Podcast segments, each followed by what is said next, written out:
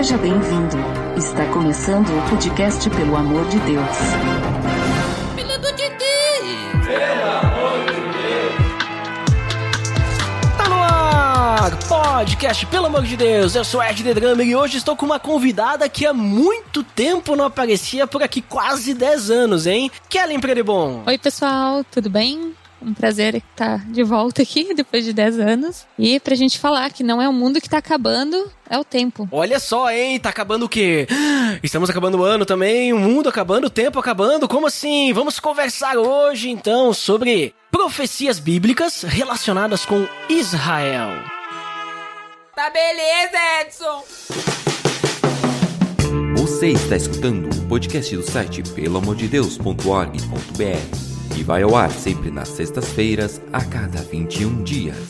Inscreva-se no nosso feed para não perder nenhum episódio em pelamordedeus.org.br barra feed barra podcast ou pesquise nas plataformas e agregadores de podcast.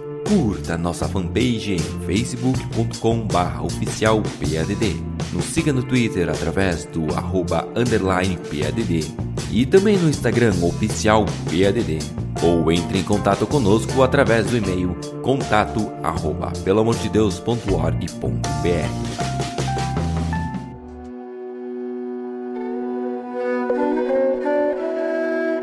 Kellen, como comentado, hoje nós vamos falar aí sobre algumas profecias bíblicas, né, relacionadas com Israel, né? E antes de qualquer coisa, né, acho que é bom a gente definir, né, do que, que a gente tá falando. Então vamos começar com a palavra Israel, né? O que, que é Israel? Israel é um povo, é um país, é uma região, é o nome de um homem? O que, que é Israel, Kellen? E também já nos diga, porque a gente tem também, muitas vezes, junto com a palavra Israel, tem um, uma coisa chamada Estado de Israel. É a mesma coisa? É outra coisa? São coisas semelhantes? Se mistura? Ou tem vários significados? Se puder nos, nos ajudar a conceituar sobre isso. Ok, então vamos lá falar de Israel. Então, Israel, ou o Estado de Israel. Então, nas relações internacionais, o que a gente chama de Estado, ou Estado soberano, geralmente se refere a um país. Então, quando a gente fala de Israel, como em o país de Israel, nós estamos falando do Estado de Israel. Então, país e Estado é praticamente a mesma coisa. E vamos, é importante ressaltar que Israel,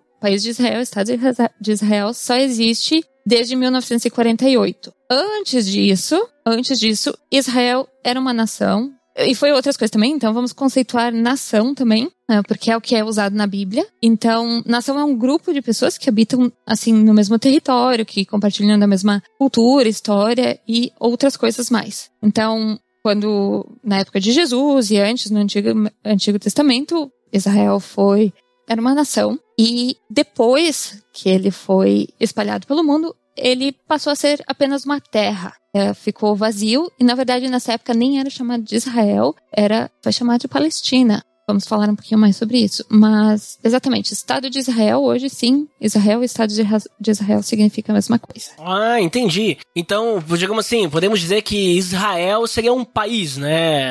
Ali naquela região ali do Oriente Médio. É, fica no Oriente Médio, né, Kellen? Isso. Uhum. Uhum. E é interessante, inclusive, né, se o pessoal quiser é, conferir, nós já gravamos uma vez um episódio falando sobre Israel, né? Inclusive, nós também temos episódio, né, falando sobre, quando a gente falou lá do, dos patriarcas, né? Inclusive o Botega, né, que participa aí do personagem da Bíblia, a gente falou sobre Jacó, né? E suas tribos. E, Jacó é, é, quem depois virou Israel, né? O nome Israel, que daí depois veio as tribos de Israel, que daí começou o povo, e aí de tudo isso que a Karen tá falando, né? Que daí depois não, não era mais um lugar, e aí em 1948 virou então um país de novo naquela região. Inclusive, então, link no post aí de alguns outros episódios aí para vocês conferirem aí. Uh, episódios que Botega e eu gravamos aí falando sobre Jacó, falando sobre Israel, e olha aí tudo mais. Mas é, tu comentou, né, que então tem é, essa região, né, que, que temos aí Israel.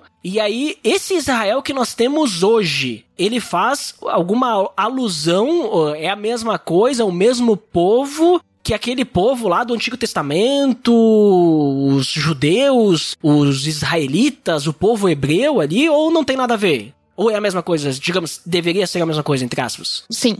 Ali existe um conflito muito grande por terra e por quem é dono do que, né, no país de Israel. Mas a Israel bíblica, a terra de Canaã, a terra prometida, foi prometida para Abraão, foi prometida para Isaac e Jacó. E eles são hebreus e o povo de Israel hoje, eles são hebreus, israelitas, israelenses, judeus, todos esses são nomes usados para descrever esse mesmo povo que é o herdeiro da, da terra prometida. Sim, então no caso é, é um povo que, vamos dizer assim, foi mudando de nome ao passar do tempo, né? Então hoje judeus seria a mesma coisa que israelitas, né? Ou israelitas judeus, tipo, é, dessa descendência. E a gente falou que existe uma terra prometida. Essa seria aquela promessa que Deus fez para Abraão, é, é dessa terra de Canaã? Sim, exatamente. A terra prometida ela é maior do que o, o território do Estado de Israel hoje. Pegaria um pouquinho do, da Jordânia, tipo, é maior. Mas onde eles estão hoje é parte da terra prometida, da, da terra de Canaã. Mas assim, Karen, a gente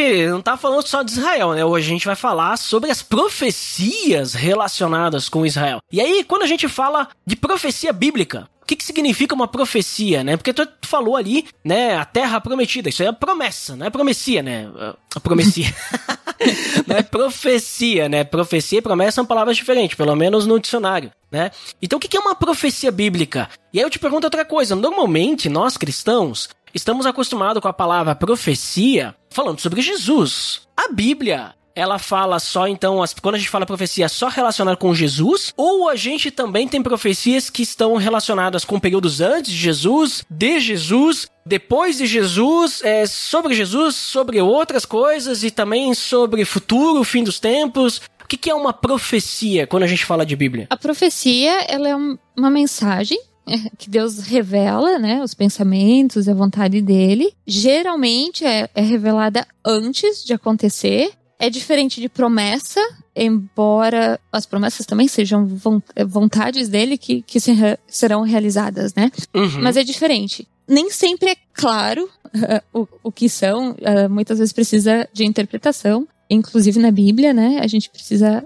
muita interpretação e geralmente a gente só entende uma profecia, uh, consegue ver a, clare, a clareza dela depois que ela passou, assim. Mas mais ou menos assim, 30% da Bíblia é considerado profecia, mas de novo depende a, a, forma com que é contada. Então, às vezes é contado tipo uma, profe uma profecia que se repete várias vezes, é só contado como uma, ou algumas coisas uh, é, para um é profecia, para outro é promessa, por exemplo, né, ou algum outro nome que se queira, se queira usar. Mas basicamente, média, digamos ali que 30% da Bíblia são falando de coisas que irão vir. E não Uh, não, as profecias, elas não são só relacionadas a, a Jesus e a vinda de Jesus, né? Pelo contrário, no Antigo Testamento a gente tem sonhos revelando o que vai acontecer com a terra, com o povo, como se prevenir para aquilo.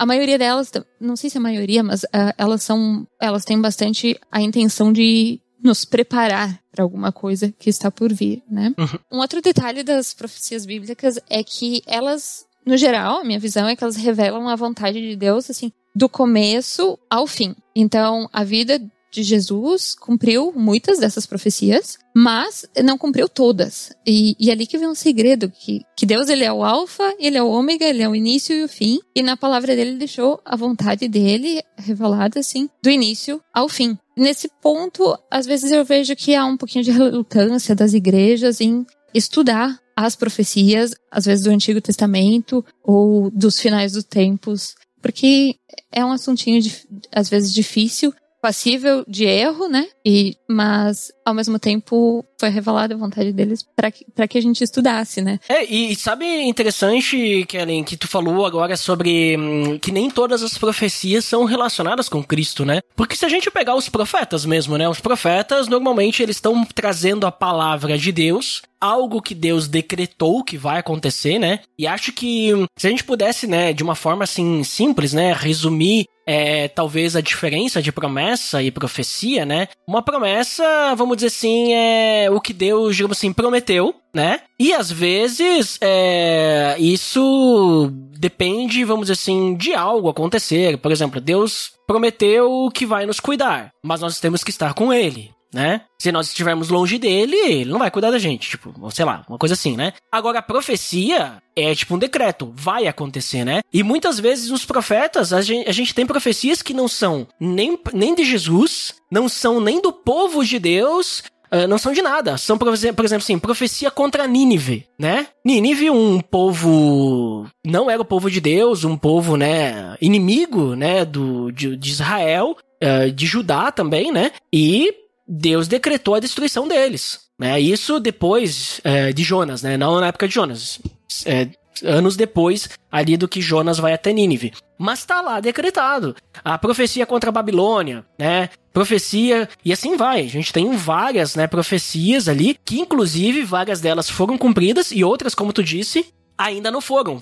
Algumas foram cumpridas antes de Jesus, outras em Jesus e outras serão cumpridas depois, né? Então isso que é, é interessante. E aí, se é uma profecia, Aí, obviamente, né, que nem tu falou, muitas vezes elas não são muito claras na forma como está escrito, é um pouco, né, enigmático. E aí a gente fica imaginando o que será que quer dizer, né? Como que isso será cumprido, de que forma e tudo mais, né? Diferente muitas vezes que a gente vê que claro, né, hoje olhando para a história a gente já tem a resposta nessas né, profecias contra esses povos inimigos de Deus, né? Que mas é, mas era bem claro, né? Tipo, Deus dizia: "Vou destruir, vou destruir". Pronto, né? Era bem direto. Agora, existem algumas profecias, né, de futuro, principalmente quando a gente fala de escatologia, né? É, por exemplo, o livro de Daniel, as visões que ele tem, livro de Apocalipse, são profecias futuras e que na, na mente do de quem escreveu, né, por exemplo, João escrevendo Apocalipse, a visão que ele tem, a forma como ele recebe aquilo e a forma como ele vê, ele tenta colocar no papel com as suas palavras, né? Mas é, fica, às vezes parece enigmático, né? Fica difícil. Mas realmente, tipo, nem tudo tá conectado com uma coisa só, né? Tem bastante coisa espalhada ali, né? Bastante coisa também do futuro, né? Que ainda não aconteceu, né? Sim, e nesse ponto que a gente falou que Jesus não cumpriu todas as profecias, na verdade, ele também profetizou, então eu vejo profecias ali em, por exemplo, um texto importante para nós vai ser o, o Sermão das Oliveiras, que é onde ele disse que nesse templo não vai sobrar pedra sobre pedra. Ele estava falando de uma coisa futura e dali em diante ele ele vai descrevendo outras coisas futuras, né? Que, que não deixa de ser profecia, tipo Jesus falando das coisas que a gente precisava prestar atenção, que iriam vir. E toda essa análise me leva a um outro ponto, pelo menos a forma que eu vejo as profecias bíblicas, é que elas acontecem literalmente. Então, às vezes, tem algumas outras teologias que, por exemplo, pregam que Israel não é Israel, Israel agora foi substituída e hoje são os cristãos. Então, eu pessoalmente não concordo com esse ponto. Uh, eu acredito que as, que as profecias são literais, que Israel é Israel, que as promessas para Israel são para Israel, vão acontecer com esse povo.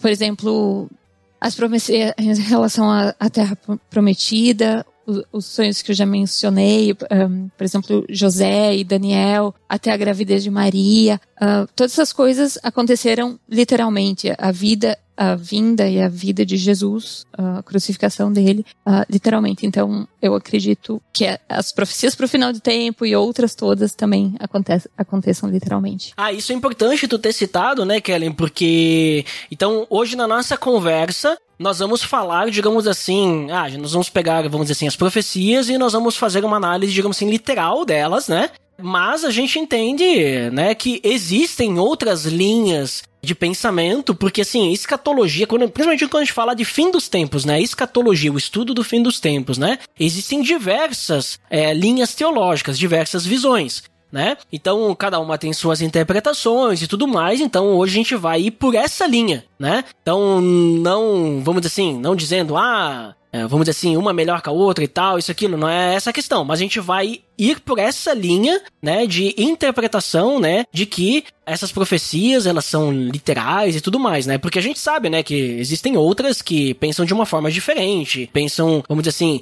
tem até linhas teológicas que creem que, vamos dizer assim, Gênesis de 1 a 11 não é literal. A gente tem até falando de Apocalipse, né? Tipo interpretação preterista, historicista, né? É, ou futurista. né? Tem alguns que trabalham só na questão de símbolos, né? Então a gente já deixa claro, né, para que é na conversa que nós estamos tendo aqui a, a ideia de profecia bíblica é nessa linha né? Linha literal, literal. Literal. A gente vai pegar e vamos apontar, ó, isso aqui. Então vamos interpretar olhando para Israel e aí vamos conectar com as questões que acontecem, né? Nós vamos ir por essa linha aí hoje na nossa, no nosso papo aí. Talvez em outro a gente pode fazer uma outra análise, né? Se eu achar alguma outra pessoa aí que conhece uma outra visão, a gente pode conversar, me contate. Mande, mande um e-mail aí, pelo amor de Deus, para gravar. Olha aí.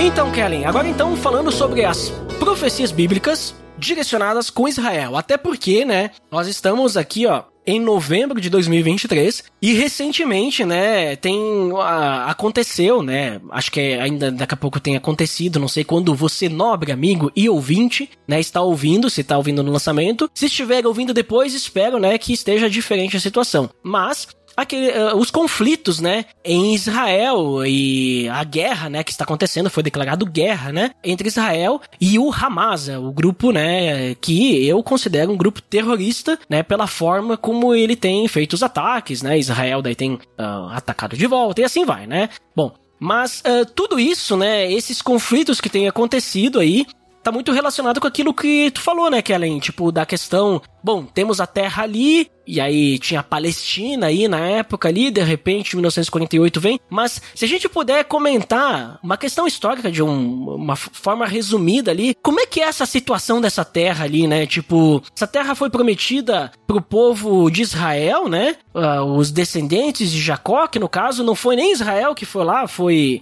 foi Moisés, nem Moisés na verdade, né? Quem vai entrar ali é, é, Josué, né? Dominar essa terra e tal, e aí depois a terra deles. E o que acontece depois? Eles perdem a terra? Como é que acontece essa situação aí? É, então, é, é bastante coisa, mas sim, que nem a gente falou, é a terra prometida. É, Josué ali, eles entraram, eles tiveram muitas lutas para tomar uh, essa terra para eles. E uh, um pouquinho antes, né? Mas a gente sabe que tem toda uma questão histórica também com, com Israel e, né, que foi ali o outro filho de Abraão, que, que foi uh, também prometido ser uma grande nação, mas foi expulso, não expulso, mas é convidado a ir para outra Sim. região, né, a Terra Prometida. É que, é que no caso, a promessa de, era, para Abraão, né, descer grande nação, aí veio Ismael, e aí Deus diz, não, não é esse o filho da promessa né? Exatamente. Filho da promessa vai ser outro, que é Isaac. E aí, Ismael, vamos dizer assim, vai para um lado que não é a terra prometida, né?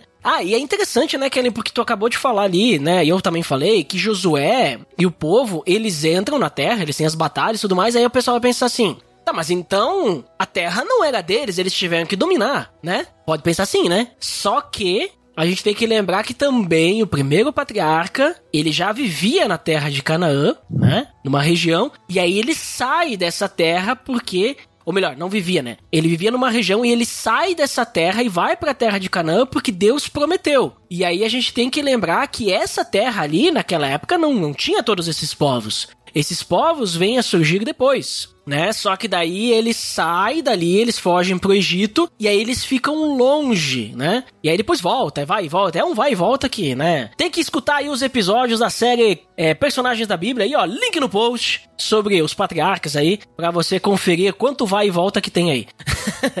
Exatamente. A gente vai olhar pra Terra como, como uma Terra prometida para, né, pro filho da promessa, uh, Isaac, e assim, a gente, essas batalhas todas que aconteceram e principalmente o fato de, de Israel não, não ter paz, ele é muito mais voltado ao fato da desobediência do que qualquer outra coisa, né? Uhum. Uh, mas, e é nesse ponto que a gente entra um pouquinho nas um, profecias. Então, vamos entender um pouquinho da história. Que daí, tipo, Israel viveu dois exílios, né? O primeiro foi antes da destruição do primeiro templo, foi em 722 a.C., que as terras do norte foram invadidas. É, ali era o norte era chamado de Israel nessa época. E foram os assírios que invadiram, que hoje é relativamente considerado o Irã.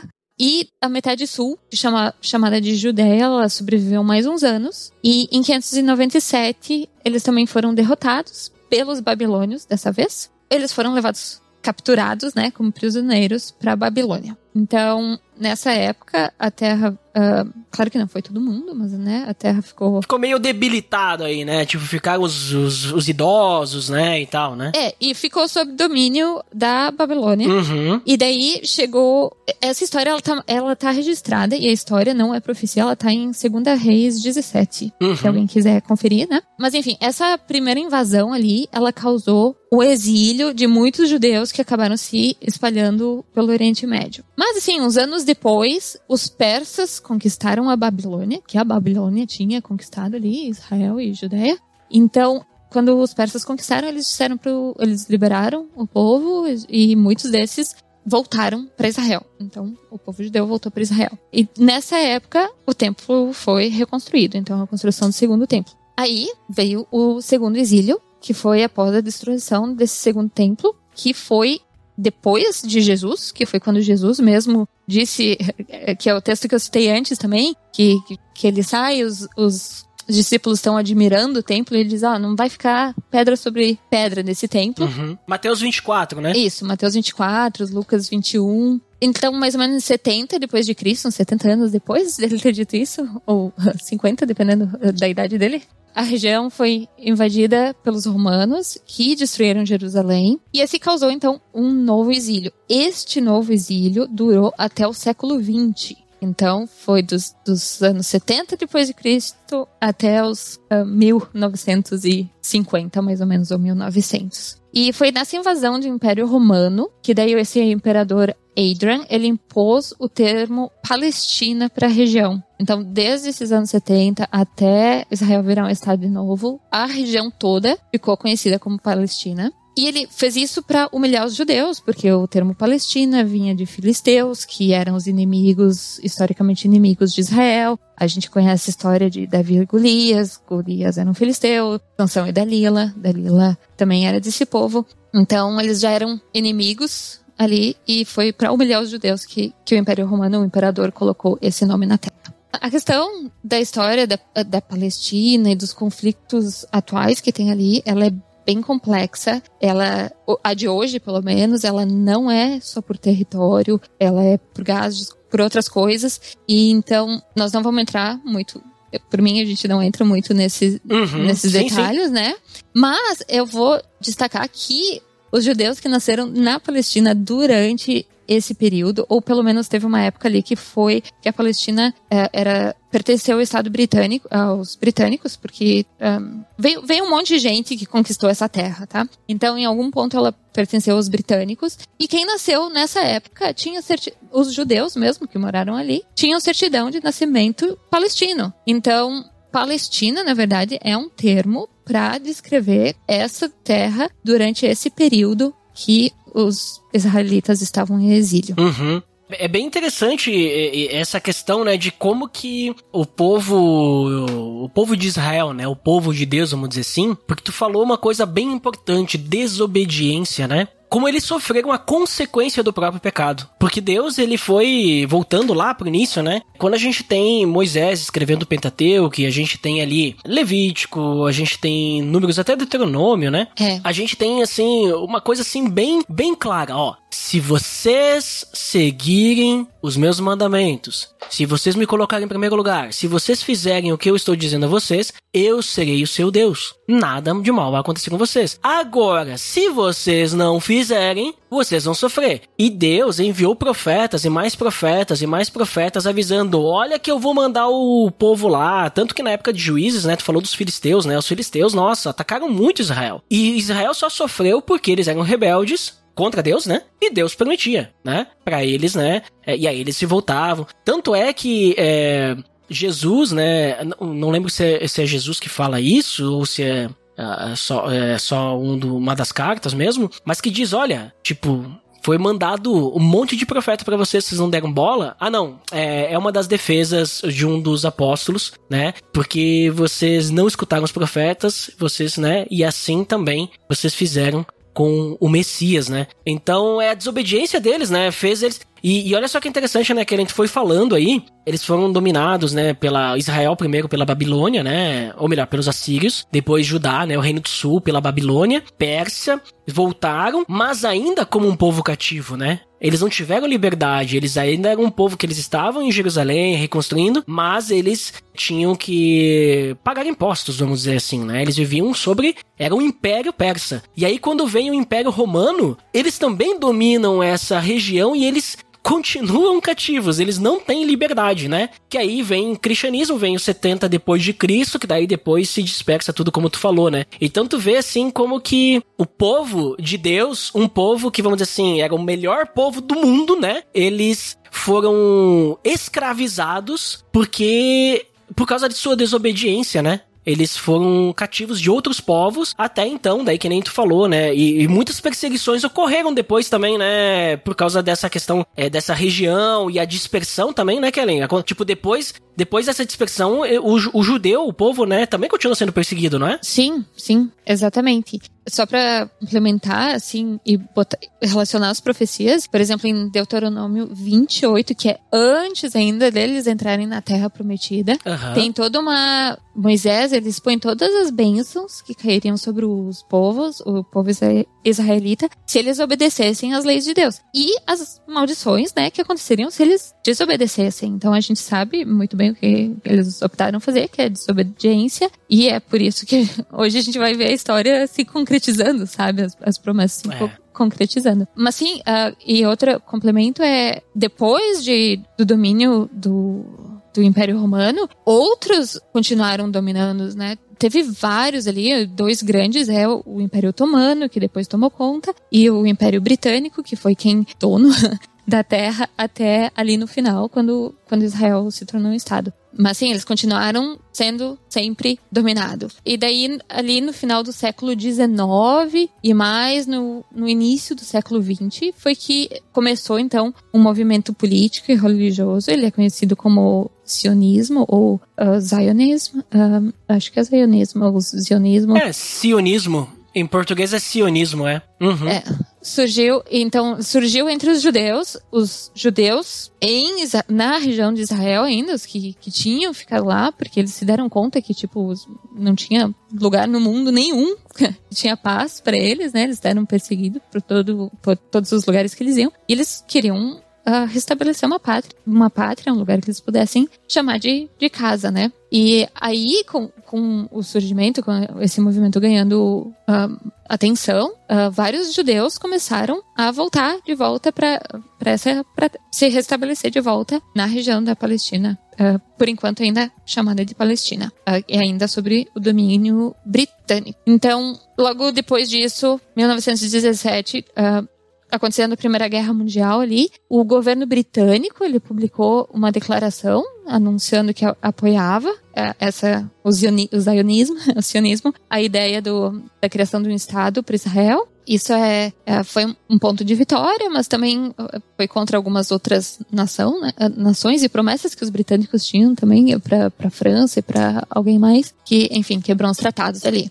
E mas isso logo perdeu um pouquinho de atenção, porque veio chegando bem rapidinho ali a Segunda Guerra Mundial. E, junto com a Segunda Guerra Mundial, veio o quê? O Holocausto. Então, quando acabou tudo isso, essa a Segunda Guerra Mundial e o Holocausto, foi então a prioridade desse pessoal do movimento sionista foi não, a gente precisa de um estado, né? Vamos dar um jeito de conseguir um, um estado. E aí foi um, através de algumas resoluções e apoios. Teve a ONU que apoiou, teve acho que os Estados Unidos, teve alguns países também que concordaram com isso. Então, por maioria, o Estado de Israel, o país de Israel, veio a existir. Os Estados Árabes se opuseram, a maioria deles. Mas ainda assim, a maioria ganhou e foi instaurado o Estado de Israel. Mas, que, que nem eu falei, os, os árabes na Palestina resistiram e desde, desde então é por isso que a gente tem todos esses conflitos. É, e os conflitos são vários, né? Várias guerras e tudo mais. Mas assim, ó, assim,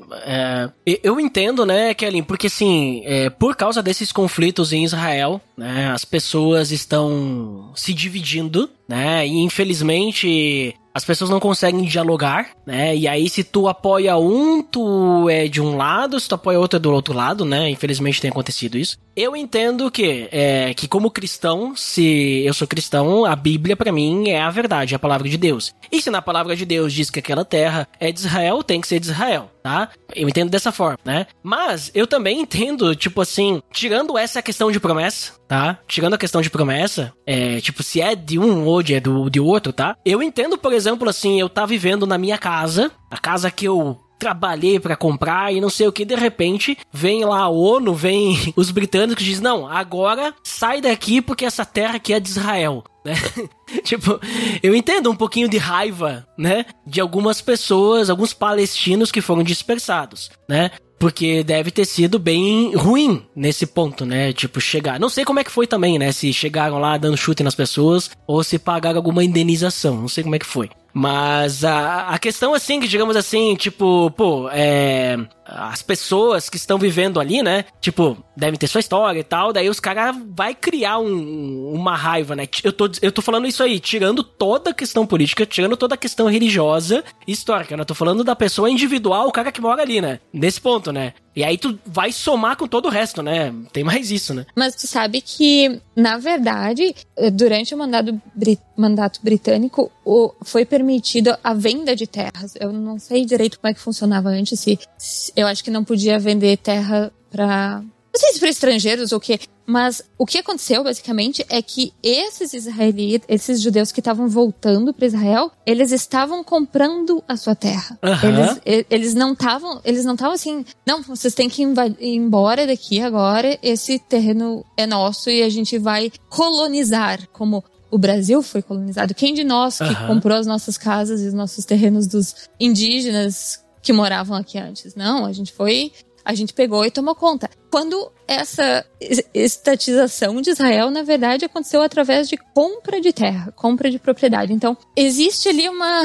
A gente entra num ponto espiritual que é. Existe um ódio contra o judeu, que também é bíblico, eh, e também é porque eh, vem do ponto de que é o povo que Deus escolheu para ser o seu povo, para abençoar, para Jesus ter vindo, ter nascido. Então, a gente também sabe quem, teoricamente, é quem domina esse mundo, e óbvio que ele vai odiar Israel e os judeus, porque é o povo escolhido de Deus. Então, nesse ponto, eu entrei um pouquinho de, de conspiração, e eu pa- particularmente gosto bastante dessas coisas, mas as narrativas, elas são muito distorcidas. E, Uhum. e eu não tô defendendo a política internacional de Israel, eu não tô dizendo que, que a política internacional é justa, que eles não, que a, a guerra agora é, é- eles estão só de se defendendo, porque a gente sabe que tem, tem outras coisas por trás. É, eu não coloco a mão no fogo pros caras lá, não.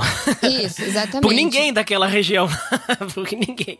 Exatamente. Mas dizer assim que Israel roubou a terra e mandou os palestinos embora não está correto porque foram compradas essas terras e muitos dos clashes daí da- das brigas eh, veio por causa da religião do Islã não aceitar os judeus perseguir perseguirem os judeus. Isso não se aplica também a todos os palestinos porque que nem a gente viu muitas pessoas na região são palestinos e são judeus e são palestinos de outras nações e não tem problema. Ah, então, a definição de Palestina hoje ela é meio é difícil dizer quem são os palestinos, mas normalmente é também uma perseguição religiosa. Uhum. Até porque, né, o, a, a, a região, né, o, o espaço ali que foi que virou o Estado de Israel, ele não é toda, né, entre aspas, terra prometida ali, né? Não é toda a região ali, né? Foi uma um pequena. Porque assim, quando foi colocado, eles deram a maior porcentagem, uma pequena porcentagem só para Israel, a maior porcentagem ainda ficou com a Palestina, né? Com os palestinos, no caso. E Jerusalém daí ficou um terreno neutro, não é isso? Jerusalém foi virou uma cidade de, de, de todos, vamos dizer assim, né? É, eu não tenho bem, bem certeza, mas sim, eu sei que Je- Jerusalém, na verdade, é o motivo da briga toda. É, né? É, é por causa do monte, do templo, né? De tu, é o que eles querem. Mas, claro, é, historicamente e religiosamente falando, mas outro motivo pelo qual que não é uma guerra especificamente por terra e por ah porque eles estão ehm, tomando as terras de outras pessoas, é que muitas vezes, que nem tu disse, Israel cedeu a terra, sabe? Uh, teve a, a, uma parte da terra aí que eles abriram mão e agora faz parte da, da Jordânia. A Ga Gaza mesmo, por exemplo, embora eu acho que eles tenham interesse lá agora, mas eles tinham largado de mão desde mais ou menos 2005, então é tipo, imagina, tinham meio que largado de mão. E muitas vezes eles já fizeram, foram feitas outras propostas para dividir a terra que é uma coisa que Deus disse que não, que não era para fazer, que quem tentasse dividir a, dividir a terra, ele ia, uh, os, as nações que tentassem fazer isso, ele ia amaldiçoar. Mas enfim, tentaram dividir a terra e os árabes nunca aceitam, porque, porque a intenção deles não é retomar a terra, a intenção deles é eliminar os judeus. É, é, até o Hamas é, né? A ideia principal do Hamas é destruir o Estado de Israel, né? Essa é o, a ideia. Exatamente. Principal. E porque, bom, aí a gente pode entrar num outro ponto. Por que, que a criação do Estado de Israel é tão importante e é um, é um ponto-chave na história? Porque o que, que acontece? Quando um, um país ele tem autonomia para fazer acordos internacionais. E sem ser Israel ser uma nação, não teria como, por exemplo, assinar um acordo de paz. Uhum. Que é o que a gente, né, quem estuda profecia, profecia, coisa assim, ao finais dos tempos, sabe que haverá um acordo de paz com Israel, entre muitas nações, e Israel eventualmente quer, quando surgiu o anticristo. Então, quando isso acontecer, tipo, Satanás sabe que, tipo, o tempo dele tá acabando. Então, se ele puder evitar que os judeus existam, que Israel seja um país. Se ele puder, enquanto ele puder causar essa destruição, ele vai. Porque ele acha que ele tá ganhando tempo, né? Sim, sim. Essa, essa que tu falou é uma das profecias, então, vamos dizer assim, que tá relacionada com, com as questões de, de futuro, né? Que a Bíblia é. fala. E esses conflitos que a gente tem falado, é, vamos dizer assim, ah, o espalhamento dos judeus ali depois de Jesus, né?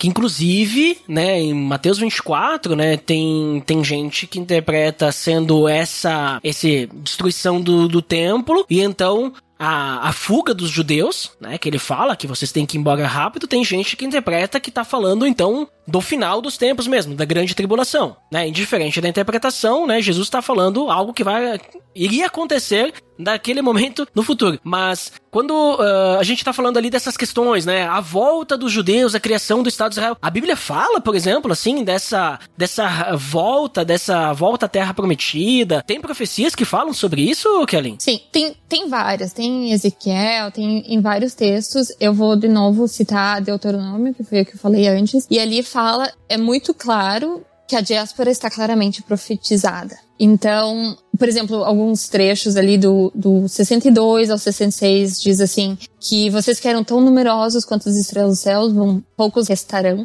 O Senhor os espalhará entre todas as nações, de uma extremidade a outra do mundo. Não encontrarão paz, nem lugar de descanso entre essas nações. Sua vida estará sempre por um fio. Passarão os dias e as noites com medo, sem ter certeza se sobreviverão. Isso é um relato. Tem outras que falam mais especificamente da, do espalhamento do povo, mas, por exemplo, essas aqui relatam muito bem o que esse povo viveu durante esses to, todo esse tempo que eles estavam em exílio, tipo, sendo perseguidos, sendo perseguidos na Primeira Guerra Mundial, sendo perseguidos na Segunda Guerra Mundial. Então, tudo isso tá, tá conectado, é profecia se tornando realidade. E entre 70 e 1948 ali, são dois mil anos desse povo espalhado, assim, uma pequena minoria espalhada pelo mundo, enfrentando uma perseguição enorme. Só o fato de eles terem sobrevivido já é uma grande coisa. E dali, para eles saírem dali e terem um país, uma nação, na terra prometida deles, na terra também natal deles, é um milagre. Essa reunião deles, essa reconstrução da nação, também está tá profetizada um pouquinho mais para frente. A gente estava em 28, está em Deuteronômio 30, né? Que uhum. embora Deus tenha claramente prometido que espalharia o povo se eles obedecer. Um... Se eles se arrependessem, né? Se eles voltassem a Deus, né? É, uh, independente disso, ele promete que eventualmente ele re reuniria Israel de volta na terra natal, não em outro lugar, na terra natal. Inclusive, se eu não me engano, quando eles foram fazer esse acordo, tinham a opção de fazer na, na Argentina esse novo país, o estado dele, porque é, não sei o que, era importante na época, mas uh, obviamente não, não, não era promessa divina. A promessa divina é que seria na terra natal. Então, em Deuteronômio 30, diz mais ou menos que o Senhor restauraria as fortunas dele, uh, teria compaixão, iria trazer eles de volta de todas as nações pelas quais ele tinha espalhado eles,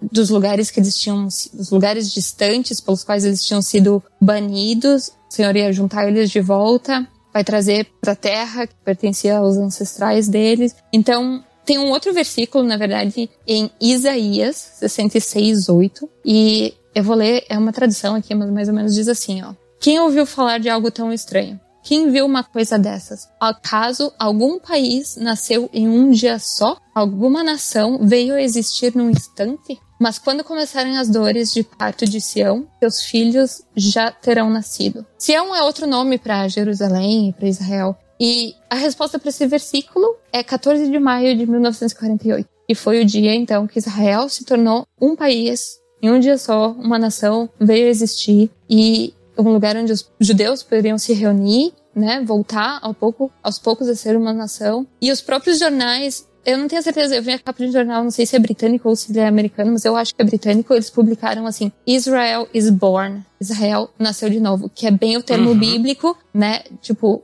o termo bíblico, né? Uh, quando começarem as dores de parto, seu filho já terá, seus filhos já terão nascido, que também é um algo que na Bíblia é usado para descrever o tempo tá acabando, né?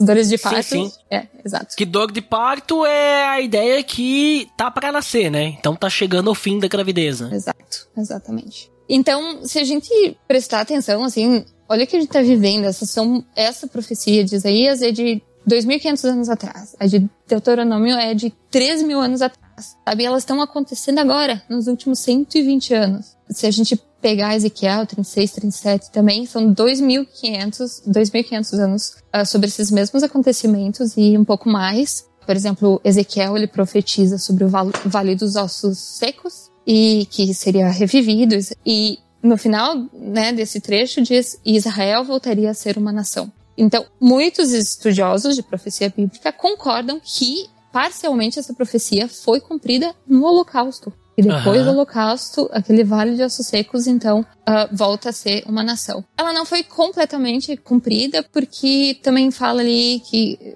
basicamente, que, que eles iriam eventualmente se arrepender e uh, se voltar a Deus, e ainda não é o caso, né? Mas, Mas tem a profecia também, né? Mas aí é uma questão de futuro, né? De que Israel vai reconhecer Jesus como Messias, né? Tem essas profecias também, né? Também. Mas aí é, é futuro daí. Aí a gente tá falando de futuro, não estamos falando da história que já aconteceu. É, futuro. É, então, a gente não sabe o que precisa para acontecer. E sim, é futuro, mas tem a profecia e talvez Pode ser, pode ser que precise dessa guerra para isso acontecer, precise, talvez precise de uma guerra maior, isso a gente não sabe, né? Uhum. Em Ezequiel mesmo, e Levíticos e Deuteronômios, tem uns lugares que dizem, é, nesses alguns trechos, Levíticos 26, Deuteronômio 29, 29 diz que a terra de Israel, é, no tempo ali que foi a Palestina, né, ela ficaria de Shabat, né, que é, é o dia, é o dia que eles descansam, é o dia santo uhum. dele. Então que ela ficaria. Sábado descanso. Uhum. Exatamente. Enquanto o povo estivesse em exílio. Então há relatos de alguns um, historiadores, um que foi para lá no final de 1800 e alguma coisa, depois 1900, mais ou menos logo depois da Primeira Guerra Mundial, eles escreveram livros. Eu não tenho o nome de, dos autores aqui, mas relatos de que eles disseram assim, ó, não, essa terra aqui é, é, tipo um terreno baldio, não tem nada. Tem, tipo, tem algumas, talvez algumas pessoas vivendo, então também não é uma coisa assim que, que, que os israelenses, os judeus chegaram lá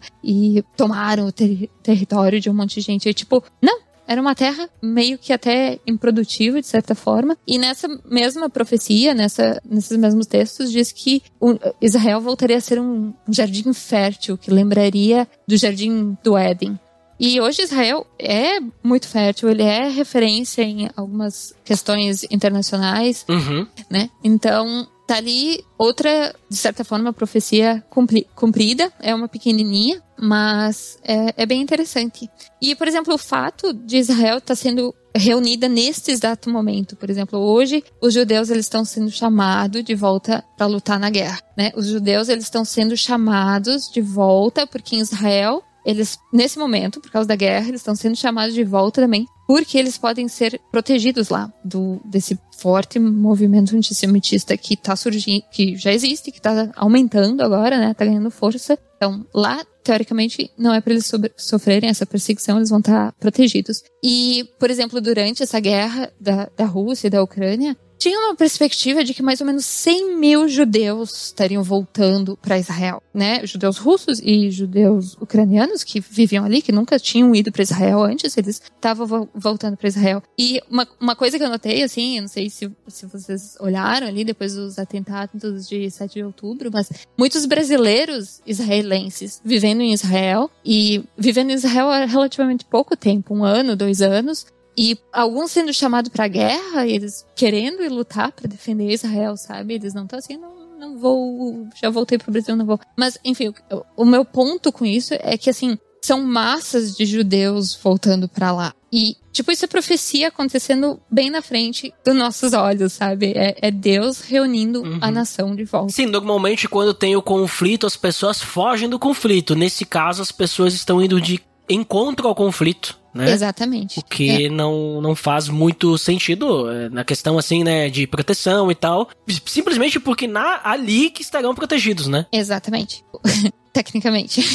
É, não, é, sim, mas a ideia, né, que a gente tava falando, né, tipo, vamos estar juntos, vamos nos proteger, né, vamos nos defender. Exato. Eu lembro agora, né, tipo, Kellen, é, deve lembrar, talvez, o nosso nobre amigo e ouvinte também, né, tem a série de livros deixados para trás, né, e tem aqueles, a trilogia dos filmes, né, e eu lembro que é, nos filmes tem os mísseis que vão pra Israel e eles batem numa, numa redoma invisível e eles não conseguem atacar Israel porque Israel é impenetrável, né? E isso também tá na Bíblia, né? Porque não será possível. né? Tipo, ah, conta uma. É uma profecia, né?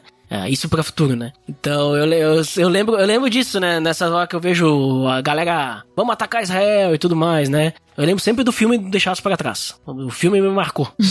Bom, ali entra uma próxima coisa. Mais ou menos, se a gente for olhar, a gente tá vivendo capítulo 36 e 37 de Ezequiel. Tá vivendo meio que, que, que já viveu, mas, né? Tá ali na história, mais ou menos. Aí, no capítulo 38, é descrito uma guerra é, entre Gog e Magog, que é essa, essa guerra, assim, que várias nações vão se voltar contra Israel e Israel vai resistir. Então, isso daí o povo coloca em vários lugares. Então, tem pessoas como eu que acham que vai ser, assim, uma guerra. Tem gente que acha uma guerra normal, né? Que nem as outras guerras. Que, e, e talvez essa, é, inclusive esse- esse conflito agora pode vir a se tornar essa guerra de Gog e Magog. Ainda não é, porque as, as nações corretas não, não entraram ainda. Tem gente que coloca essa Gog e Magog mistura com o negócio, um, com a guerra no final dos sete anos de tribulação, ou até no final do milênio. Então, profecia, elas não são claras até elas não terem se, cum- se cumprido, e também elas podem ser interpretadas de outras formas depois, né? Então, pode ser que nem a gente falou no começo, então às vezes são interpretadas como símbolo espiritual, alguma outra coisa assim. Mas esse, esse ponto aí que você fez de, tipo, de Israel resistir, existe essa promessa, mas eh, também eh, eles vão passar muito tempo enterrando gente. Então, ah, é o que É. diz no final dessa profecia. Então, Uhum. apesar de que eles vão resistir, de que o, é uma promessa bíblica. Tipo, quando o Estado fosse devolvido para Israel, Deus prometeu essa terra para Abraão para ser uma um everlasting, tipo, é, é para sempre. E depois, é, então, não é mais Israel não vai mais ser destruído, não vai deixar de existir mais como como país. A nação, os judeus podem sofrer porque, e é esse o ponto que eu acredito, eu acredito que eles vão, vão precisar dessa guerra, vão precisar desse sofrimento para então se cumprir a profecia de que eles vão se voltar para Deus. Então, não é por mal que Deus está fazendo isso para eles, é pro bem deles, é para eles poderem se voltar para a salvação, né, para a vida eterna. O Ah, remanescente fiel, né? Exatamente. Mas tu sabe, Kellen, que ah, essa, essa questão que tu falou, assim, né, da profecia, bah, também fica difícil, né, tipo, a gente definir muito bem, né, e é a dificuldade de muitos teólogos escatologistas, né, é porque, assim, a gente tem, no- normalmente, né, a gente tem normalmente dois tipos de profecia. Nós temos aquela profecia que Deus fala pro profeta e diz, ó, fale isto. E aí ele vai e fala aquilo, né, escreve ali, né, e tudo certo. E temos aquelas profecias que Deus mostra algo, né? E aí o aquele que tá escrevendo, né, ele vê. E aí ele vai escrever com suas próprias palavras, obviamente que inspirado pelo Espírito Santo, né? Nós cremos que a Bíblia é inspirada, mas Uh, ele vai escrever com as suas palavras aquilo que ele está vendo. E aí, esse que é, que é, que é o pepino, né? Porque às vezes o que ele está vendo é da forma como ele interpreta, né? Uh, e, e aí acontece também um outro detalhe também importante que a gente tem que sempre lembrar quando a gente lê uma profecia, algo escrito por um profeta ou algo que foi falado. A gente tem que sempre pensar que ele não ele, ele está vendo aquela situação. Ele está narrando aquela situação. Mas é como se, por exemplo, assim, é, o profeta, a pessoa, né, ela estivesse tipo num no topo de uma montanha, no meio à, frente dele existe um vale, um vale enorme que ele não consegue ver. E lá do outro lado sobe a, a outra montanha e ele está vendo o outro lado da montanha. E aí, o que ele está vendo do outro lado da montanha, ele está falando, mas tem todo um vale ali no meio de coisas que ele não enxerga. E ele não está narrando isso. Ele não está dizendo que isso está acontecendo, ele não está dizendo que essas coisas fazem parte, então ele está nos dando só uma visão, né? Então, por isso, por exemplo, assim, bah, que nem tava falando, bah, quem é Gog e Magog, né? Ah, pode ser isso, pode ser aquilo, pode ser, né? Aí, aí nós podemos pensar, né? Nos preparar, né? Orar por isso, obviamente, né? Porque outra coisa também que eu quero fazer um, uma mais uma colocação. As pessoas têm medo de fim dos tempos. Né? As pessoas têm medo. Eu acho que quem tem que ter medo é quem não tem Jesus Cristo. E essas pessoas têm que ter medo mesmo, né? Mas nós que temos a, a, Jesus Cristo, nós sabemos que no fim dos tempos significa que tá acabando e nós vamos passar a eternidade com o Pai. Então, vamos dizer assim, acho que é uma coisa boa. Tudo bem, tem as questões difíceis e tudo mais, né, dependendo da interpretação, mas eu acho que o fim, o fim, o fim é uma notícia boa, né? Tanto que Apocalipse, ele é um livro, as pessoas têm medo de ler Apocalipse, né? É, bah, Apocalipse, porque tem a besta, porque tem isso, tem. Mas o Apocalipse é um livro de esperança, né? A gente começa a ler Apocalipse, os primeiros capítulos, ele tá, ele tá dando uma mensagem de esperança, ele tá dizendo: olha, perseverem, é, estejam com, porque vocês estarão comigo, porque vocês vão governar sobre os reis da terra. Vocês está, vocês serão donos de tudo comigo. É isso aquilo. Então é um livro, né, tipo de, de esperança, né, Apocalipse, né? É um livro, poxa, nós vamos ter a, a eternidade. Nós isso isso é uma certeza, né? não é algo. Então também é profético isso, né? Uma profecia, né? Uh, e, e, é algo maravilhoso. Então, só um, um adendo ali, né? Porque às vezes o pessoal fica com medo, né? De falar de profecia e tal. Eu acho que é muito. Que nem tu tem falado, né? Acho que é importante, né? Às vezes a gente não vai ter certeza de algo, né? Mas eu acho que nos dá esperança, né? Saber que, bah, será que é isso mesmo? Agora que a gente tá falando ali, né? Sobre, bah, Israel tá se reunindo. Será, será que é isso? E será que agora, depois de. É, quanto que dá, que Acho que uns 70 anos, né? 1944. Uns 60 anos, né? 80, quase 80 anos, né? É, quase 80 isso. anos. Estamos chegando quase 80. Então, será que será que isso já, já tá chegando, né? Tipo, tem aquela profecia que muitos interpretam também, né? Agora eu não vou saber onde tá, Kellen. Talvez tu tenha. Que é, seria na geração desses que se reuniram que viria depois então a volta de Jesus, né? Ah, será que é disso ponto. mesmo que está falando? e, e, será que então vai ser agora que Jesus vai voltar? Bom, se for, maravilha, né? que bom, né? Uh, se não for, tudo bem, vamos, vamos perseverar mais um tempo. Mas se for, eu acho que. É, é, tudo bem, tem algumas coisas que assustam, né? Mas eu acho que tem que ter essa, é, essa, esse, esse, essa alegria, esse sentimento de esperança. Que nem tu falou. Beleza, vai ter as guerras ali. E, e muitas pessoas vão ser enterradas. Mas a gente sabe que, olhando para a Bíblia, quantos, quantos israelenses, judeus, morreram para conquistar a terra prometida, né? Quantos morreram depois no exílio? Quantos, quantos cristãos morreram na época da perseguição da igreja, né? Mas tudo a gente não tá, a gente tá olhando para o grande plano de Deus, que é o plano da salvação é, devido à queda lá em Gênesis, né? Então, só um, um, comentário aí que estava uh, falando dessas questões, pra gente daqui a pouco ter esse, esse pingo, assim, né, de, de, de esperança, né, que será que estamos no fim? Mas se é o fim, não vamos nos assustar, né? Agora, se não for, vamos, vamos manter essa, essa fé de que o fim está próximo, porque Jesus ele nos falava, e, e os próprios apóstolos, Paulo falava isso, né? João falava e dizia: olha, vai ser a, logo que ele vai vir. O dia e a hora ninguém sabe. Ninguém sabe, vai vir como um ladrão. Ninguém sabe, mas é, vai ser logo. Então não fique dando bobeira aí e, e esteja preparado, né? É, ex exatamente. Do, do, que tu falou no começo, essa semana eu vi um negócio de tipo que interpretando Apocalipse, que diz que as estrelas vão cair e tal. Que João não sabia o que, que eram, tipo, essas, essas bombas que estão jogando em Israel. Uhum. E que isso daí seriam. É o que ele viu, que as estrelas estavam caindo. Ó, Então, pode ser? Vai saber, né? pode ser, vai saber. E Vai pegando. saber se. Ó, uma- uma- só te interrompendo, desculpa. Mas uma coisa que uma vez eu vi logo no começo da minha caminhada. Vai saber se o dragão que João viu não é um helicóptero. não, agora tô brincando, né? Mas vai saber, né? Ah, pois é. Mas outro ponto, então, porque agora a criação do Estado de Israel, na minha opinião, nos conecta muito, assim, com as profecias de finais do tempo. Ah, nos conecta muito com Mateus 24, com Lucas 21. E por quê? Porque no, no final desse sermão aí é, tem a, a figueira, e a figueira na Bíblia ela é usada como uma representação de Israel e, e tudo, né? Então, ali tá dizendo, ó, que quando os ramos e a figueira começar a, a florescer, a brotar, vocês sabem que o verão tá próximo. E assim também são todas essas coisas, né? Então, quando todas essas coisas basicamente acontecerem para Israel, continuação do versículo diz assim também, quando virem todas essas coisas, saibam que ele está próximo às portas. Eu asseguro a vocês que não passará essa geração até que todas essas coisas aconteçam. Então, sim, se a gente interpreta isso aqui, mais ou menos o que ele está dizendo é quando Israel voltar a se reunir como uma, como uma nação, quer dizer que Jesus está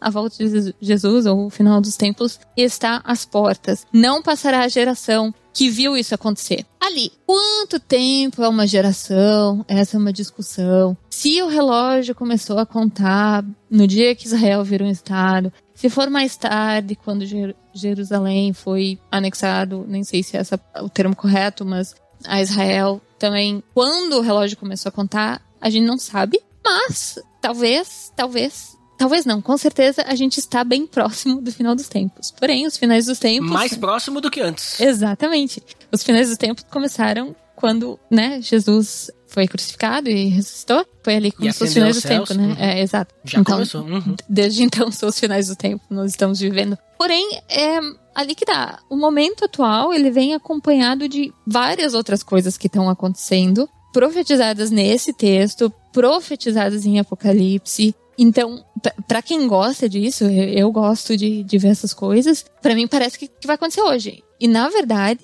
pode acontecer hoje. Então a gente tem que estar pronto. E eu, eu já passei por momentos que, que, que eu tive medo, assim, sendo cristã, eu tive medo. E geralmente, falando por experiência própria, por exemplo, por que, que são essas coisas das duas uma? Ou porque a gente tá seguindo, a gente sabe que é pecador, já se converteu, mas a gente tá, tá seguindo com o nosso pecado mais com a nossa vida de pecado do que com a nossa vida cristã. Então, a gente sabe que tem alguma coisa pra ajustar ali. Ou é porque a gente tá amando mais as coisas do mundo, né, do que essa esperança. Ah, não, porque eu tô quase realizando o meu sonho de morar na praia. Eu queria morar na praia, né? Ah, então, sei lá, al- alguma coisa nessas linhas. Ou quem não aceitou a Cristo ainda. Talvez simpatiza com a ideia, tá ali explorando e tal, mas ainda não, não tomou essa decisão. Eu acho que esses são talvez os pontos, às vezes, pra, que, que nos assustam, nos dão medo de falar sobre finais do te- nos- dos tempos. E, enfim, só colocando lá pra talvez se alguém, né, talvez ajude a você entender por que, que você tem medo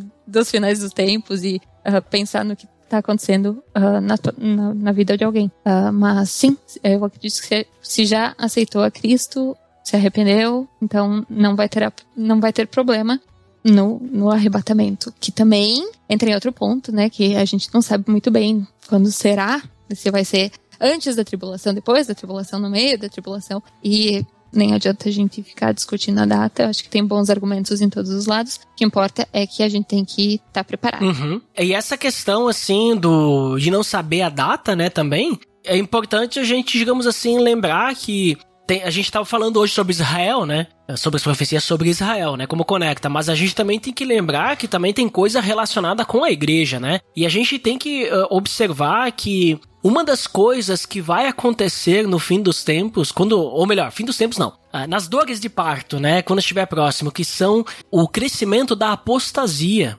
né? E isso é, é algo que cada vez mais a gente vai perceber. E apostasia, às vezes a gente pensa, ah, é simplesmente o pessoal abandonando as igrejas. Mas apostasia é abandono da fé. Isso significa que a gente pode ter pessoas frequentando igrejas, mas não seguindo a Jesus Cristo, né? Uh, seguindo talvez a prosperidade, seguindo um vamos dizer assim, uma idolatria de si próprio, né? Seguindo ideias diferentes. E isso também é apostasia, né? As pessoas direcionando as pessoas, uh, os outros para longe de Jesus, fingindo que estão buscando a Jesus, né? Então, muito cuidado, né? Isso é um detalhe importante também. Mas voltando para Israel, porque hoje o papo é sobre, né, o que a gente vê ali apontando para Israel. O que, que, que tu mais percebe aí, Kellen? E talvez, assim, até coisas de futuro que pode acontecer. Já tá dando umas pinceladas aí. É, bom, na verdade, vou vamos levantar aqui um pouquinho das outras coisas que estão acontecendo. E então, o Estado de Israel foi estabelecido, que diz ali em Mateus 24. Os, as massas de judeus estão retornando, então a nação está sendo né, chamada de volta. Eu vejo outros uh, sinais, por exemplo, a questão do aquecimento global. Essa é uma agenda que está sendo empurrada goela abaixo na gente, né? Então, sim, claro, a gente causou o aquecimento global, apesar de que a gente que estuda a Bíblia também sabe que é o, é o plano de Deus, porque ele diz que vai piorar, vai ter mais, vai ter terremotos, vai ter outras coisas, né? Mas nesse mesmo trecho, então, que diz, ah, essas coisas não vão passar sem essa geração. Olhando, eu tava olhando uma linha do tempo esses dias e parece que os terremotos eles são registrado, registrados desde tipo 150 mais ou menos, do ano 150, sabe? E a primeira vez que teve assim um grande terremoto, assim, múltiplos re terremotos registrados, foi depois da Primeira Guerra Mundial. E desde então, tá aumentando mais e, e, são terremotos, são outros desastres naturais. Esse ano, por exemplo, nós no Rio Grande do Sul, a gente teve um desastre natural que a gente, sei lá, que é nos últimos 40 anos a gente não viu uma coisa assim. Isso. Eu tô olhando notícia, a gente. É, é um mundo todo tá embaixo da água, tá, tá, tá sofrendo isso. Então, as coisas estão se agravando. Então, na verdade, as dores de parto já começaram. As uhum. dores de parto, elas começaram provavelmente lá no final da Primeira Guerra Mundial, com, a, com, a, com aquela declaração, com aquela. Talvez até um pouquinho antes, no, com o movimento sionista ali de voltar a ter um Estado, mas depois ali da Segunda Guerra Mundial, isso aí desencadeou tanta coisa, desencadeou, por exemplo, o globalismo, a tecnologia, desen, desencadeou clones, né? Tipo, ovelha Dolly, tanta coisa, umas coisas que, que também a gente uh, vê que não, não pode ser de Deus, sabe? Então, eu, eu não sei, eu consigo ver, assim, o mundo piorando e piorando e piorando e, e algumas realmente as dores de parto estão ficando mais fortes.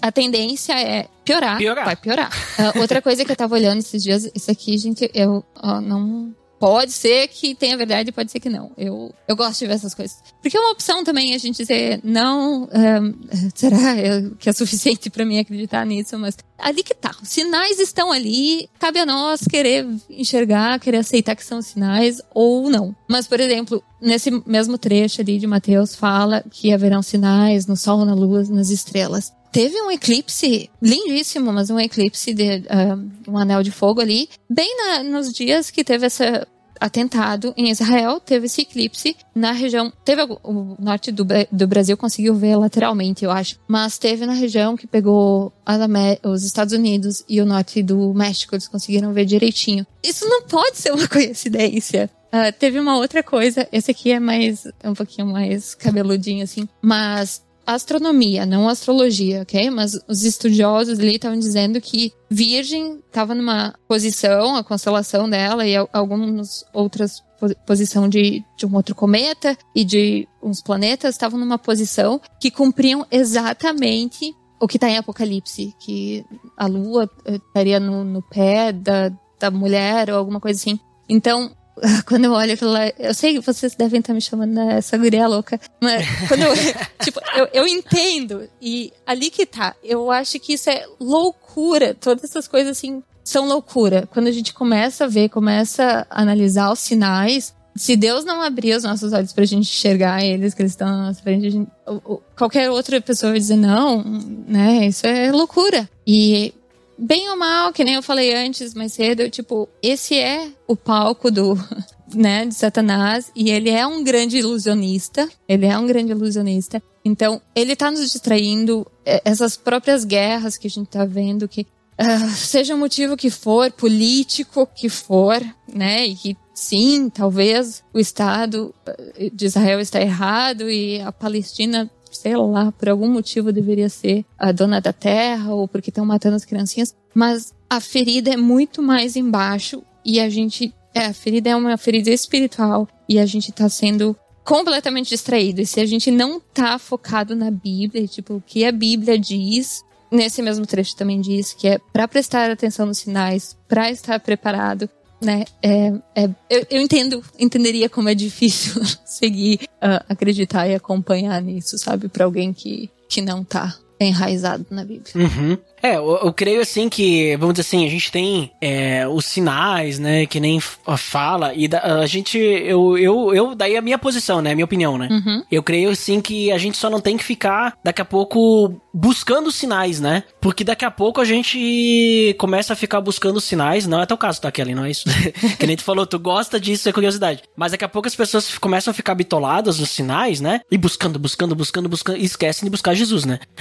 e aí, e aí começa a, a, vamos dizer assim, a ficar se preocupando com sinais. Daqui a pouco vem alguns sinais, que já aconteceram alguns, né? Tipo, a clássica lua de sangue lá, que aconteceu um tempo atrás. Não, porque aquela época ia ser a volta de Jesus, então, porque teve a lua de sangue. E aí Jesus não veio, daí frustra. E aí as pessoas começam a colocar a fé nesses sinais. E é, interess- e é importante né, a gente lembrar de duas coisas, tá? Primeiro, sim, vai ter sinais, são as dores de parto, isso é claro, tá? É realidade. Mas, de qualquer forma, a vinda de Jesus virá como ladrão. Ninguém sabe quando ele vai vir. Pode ter sinais e daqui a pouco ele não venha exatamente após o sinal, porque, como dito, né, como tu já falou várias vezes, essas são as dores de parto. É o que antecede não é quando ele vem, né? Antecede. Então, ah, tá se aproximando, tá se aproximando. Então, que sirva, digamos assim, pra gente ter mais conexão com Deus, né? Restaurar a nossa fé, se daqui a pouco estiver meio abalada, a gente se entregar mais a Jesus, né? E até mesmo o texto que tu citou algumas vezes ali de Mateus 24, ele diz ali, né?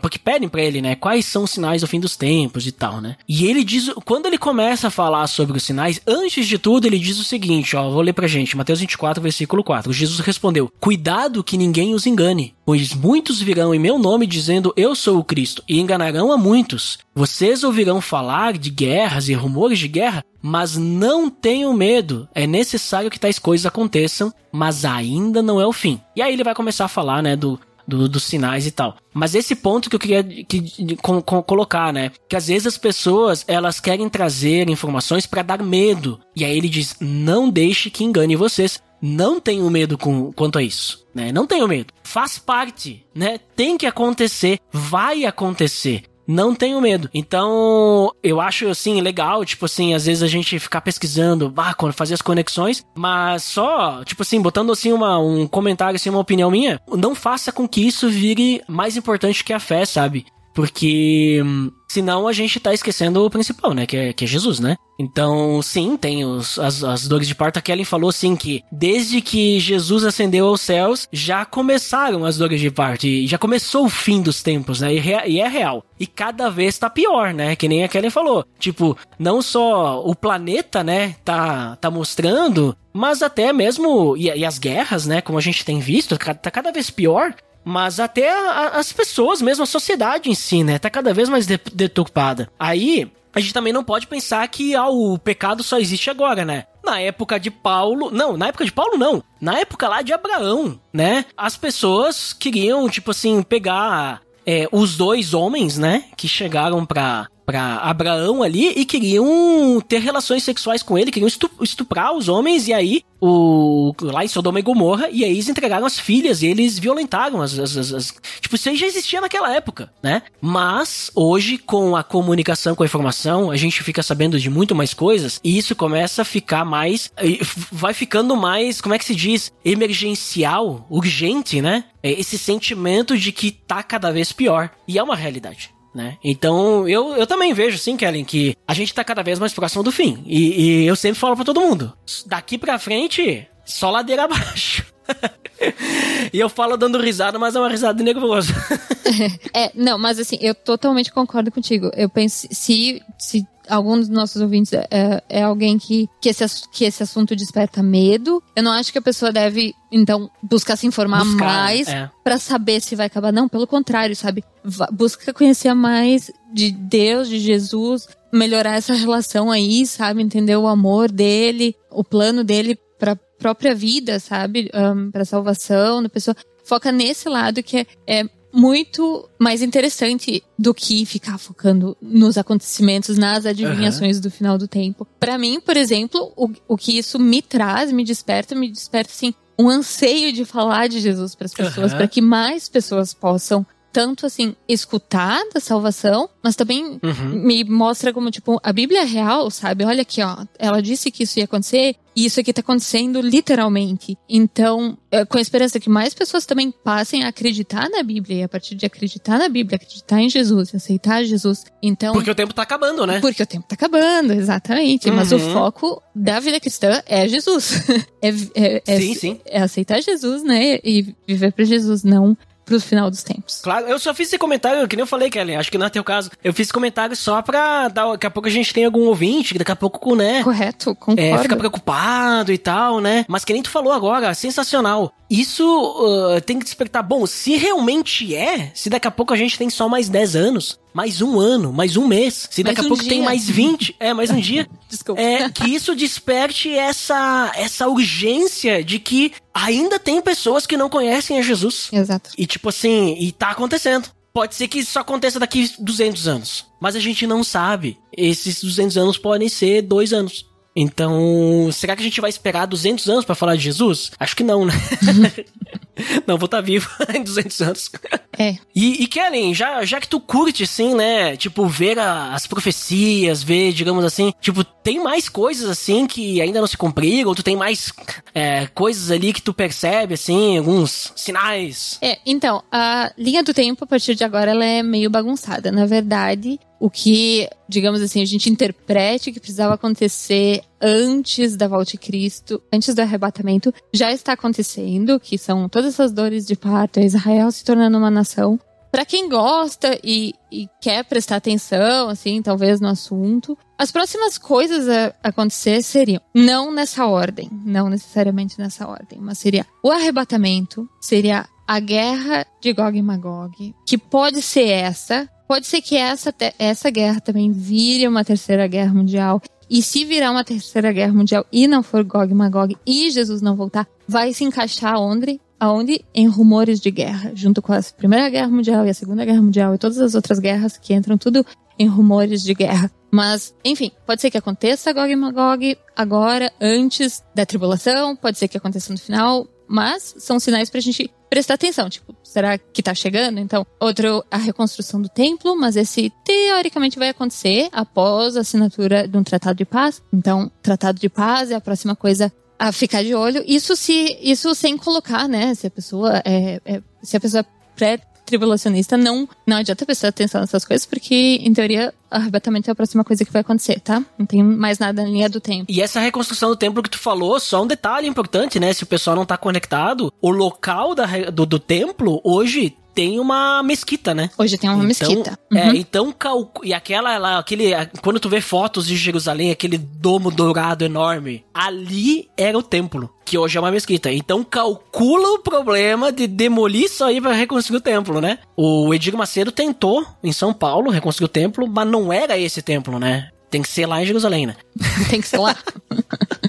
é, mas é, é isso. Então, prestar atenção como os, como os sinais vão se agravar, ah, cuidar ali com agora toda essa onda de antissemitismo. O cristão tem que permanecer com Israel. Isso não nos dá um passe livre contra os palestinos, porque amar ao próximo ainda vem antes. Então, tipo, ficar do lado de Israel não significa que a gente odeia o resto do povo, significa só que a gente é cristão e a gente fica do lado de Deus e do povo escolhido de Deus e, e na hora que a gente for por algum motivo desafiado, é tipo, de que lado que você tá, né? Eu, eu- eu sou um cristão, eu vou renegar a Deus. Então, de certa forma, ficar do lado de Israel representa isso também. Não necessariamente de defender as políticas, tudo isso aí. Enfim, é, tô fugindo um pouquinho do, né? Do, mas é, eu acho que é um ponto importante, porque na Europa, eu não sei se chega no Brasil ainda, mas na Europa tá assim, um uma perseguição, uma perseguição contra Israel e não tá vindo só dos palestinos, tá vindo assim todo mundo, tá vindo todo mundo, é inacreditável e vai piorar.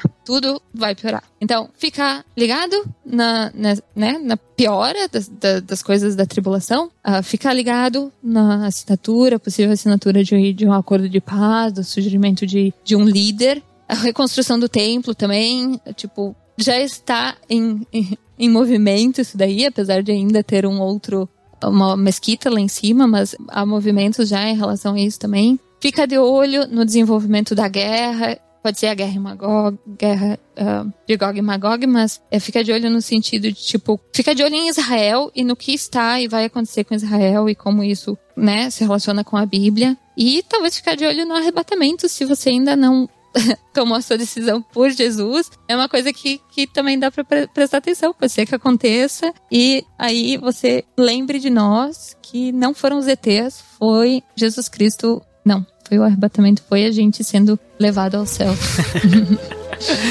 não foram os ETs, foi boa.